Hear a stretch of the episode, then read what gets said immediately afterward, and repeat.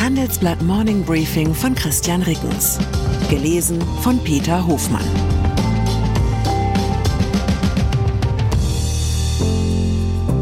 Guten Morgen allerseits. Heute ist Freitag, der 25. August, und das sind unsere Themen. Bündnis mit Vorbehalten, was die BRICS-Staaten zusammenhält. Debatte ohne Ende. Auch SPD-Fraktion will einen Industriestrompreis. Absturz mit Ansage. Gläubiger prüfen angeblich Insolvenzantrag für WeWork. Nach einer kurzen Unterbrechung geht es gleich weiter. Bleiben Sie dran. ChatGPT und andere Technologien verändern unsere Arbeitswelt rasant. Bei der Veranstaltung Work in Progress diskutieren wir in der Handelsblatt Media Group die Zukunft des Arbeitsmarktes, HR-Trends, KI, mentale Gesundheit und neue Leadership-Perspektiven. Sei am 13. und 14. Juni in Düsseldorf oder virtuell dabei und melde dich jetzt an unter work-progress.de. BRICS. Elf Freunde müsst ihr sein. So hieß es früher bisweilen im Fußball. Das gelingt schon im Sport höchst selten. Wie soll das Prinzip erst in diesem seltsamen Club funktionieren, der da gestern in Johannesburg zusammengefunden hat? Das BRICS-Bündnis besteht aus der kommunistischen Diktatur China, dem faschistischen Russland und den drei Demokratien Indien, Südafrika und Brasilien. Nun sollen noch die schwerreichen Vereinigten Arabischen Emirate hinzukommen, der ökonomische Serienabsteiger Argentinien, die fundamentalistische Monarchie Saudi-Arabien und ihr ewiger Widersacher Iran, dazu Äthiopien und Ägypten. Das Wesentliche, was diese zusammengewürfelte Elf zusammenhält, ist die Ablehnung dessen, was als Dominanz des politischen Westens wahrgenommen wird. Und diese Ablehnung herrscht offenbar nicht nur dort, wo wir sie ohnehin vermutet hätten, also im Kreml, im Pekinger Politbüro oder bei den Mullahs in Teheran sondern auch in so westlich anmutenden Hauptstädten wie Brasilia, Pretoria oder Buenos Aires. Vieles, was uns in Europa als verantwortungsbewusste Politik im Interesse des globalen Südens erscheint, wird in den BRICS-Staaten offenbar als Bevormundung gesehen. Unser Pochen auf Umwelt- und Sozialstandards etwa festgehalten zum Beispiel im deutschen Lieferkettengesetz oder unsere Neigung, uns in die Politik anderer Staaten einzumischen, wenn dort Menschen- oder Völkerrecht verletzt wird. Kritisch registriert wird auch die Neigung des Westens, die eigenen hehren Standards schnell zu vergessen, wenn sie den eigenen Interessen in die Quere kommen. Der indische Außenpolitikexperte Manoy Kevalramani sagt im Interview mit dem Handelsblatt, Zitat, die Zeit nach dem 11. September 2001 hat zu einer Erosion der Glaubwürdigkeit des Westens und insbesondere Amerikas geführt. Die USA haben Kriege geführt und sich aus den Ländern wieder zurückgezogen, so wie es ihnen passte, auch unter Umgehung des UN-Sicherheitsrats, der so entscheidend geschwächt wurde. Das Verhalten wird als heuchlerisch wahrgenommen. Zitat Ende. Die Herausforderung für den Westen wird in den kommenden Jahren darin bestehen, solche Kritik ernster zu nehmen, ohne deshalb gleich seine eigenen Interessen und Ideale zu verraten. Das Gute, die wenigsten BRICS-Mitglieder und Aspiranten stehen ideologisch gefestigt im anti-westlichen Lager. Sie erhoffen sich dort lediglich den besseren Deal. Es ist jetzt an uns, dass wir sie nicht vollends an Peking und Moskau verlieren. Was schon allein deshalb wichtig ist, weil die wirtschaftliche Bedeutung der Elf in den kommenden Jahren nahezu zwangsläufig zunehmen wird. Alles über den neuen Elver Club, sein ökonomisches Potenzial und seine politische Zerrissenheit lesen Sie heute im Freitagstitel des Handelsblatts. Industriestrom.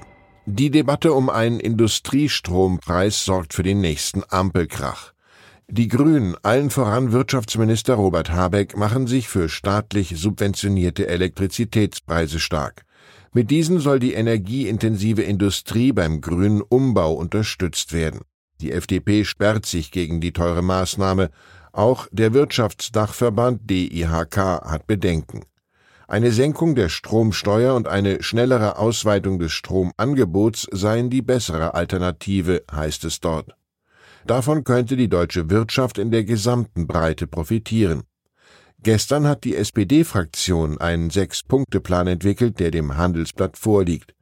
Sie fördert einen wörtlich Transformationsstrompreis von 5 Cent pro Kilowattstunde für stromintensive Industrieunternehmen. Der soll zunächst für fünf Jahre gelten.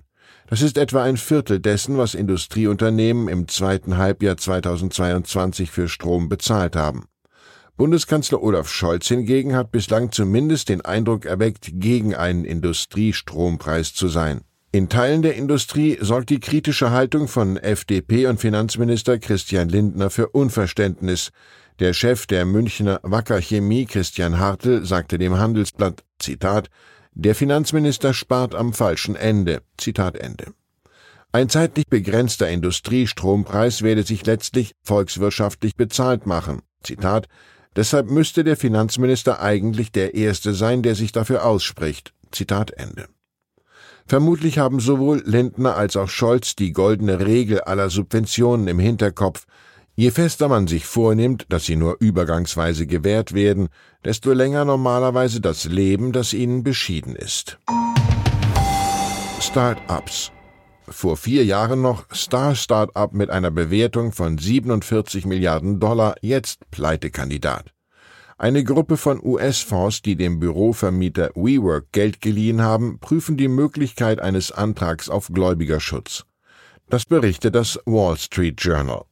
Die Kreditgeber, zu denen BlackRock, King Street Capital und Brigade Capital gehört haben, haben erste Gespräche über die Umstrukturierungsoptionen des Unternehmens geführt. Die Fonds hätten angedeutet, dass sie einen Antrag auf Gläubigerschutz nach Chapter 11 unterstützen würden. Allein in den ersten sechs Monaten des Jahres hat WeWork nach eigenen Angaben fast 650 Millionen Dollar verbrannt. Ende Juni hat das Unternehmen noch über Barmittel von knapp über 200 Millionen Dollar verfügt. WeWork machen der Trend zum hybriden Arbeiten nach der Corona-Pandemie und der Stellenabbau im Technologiesektor zu schaffen. Die weit mehr als 700 Standorte in fast 40 Ländern sind im Schnitt nur zu etwas mehr als 70 Prozent belegt. Bereits vor zwei Wochen hatte das Unternehmen gewarnt, man brauche frisches Geld oder müsse die Regeln des Insolvenzrechts nutzen. Sport Ähnlich unerfreulich geht die Woche für Spaniens Fußballchef Luis Rubiales zu Ende. Bei einer außerordentlichen Generalversammlung des Verbandes RFEF heute in Madrid steht offenbar sein Rücktritt bevor. Der 46-Jährige hatte bei der WM-Siegerehrung die spanische Spielerin Jennifer Hermoso ungefragt auf den Mund geküsst. In Spanien ist deswegen die Empörung groß, nicht zuletzt, weil bekannt wurde, dass Rubiales schon in der Vergangenheit mit dem Vorwurf übergriffigen Verhaltens konfrontiert gewesen war. Der Weltverband FIFA hat am Donnerstag ein Disziplinarverfahren gegen Rubiales eingeleitet. Von dessen elf Freunden sind offenbar nur noch recht wenige übrig geblieben. Ich wünsche Ihnen einen Wochenausklang ohne Auswechslungsgefahr. Herzliche Grüße, Ihr Christian Rickens.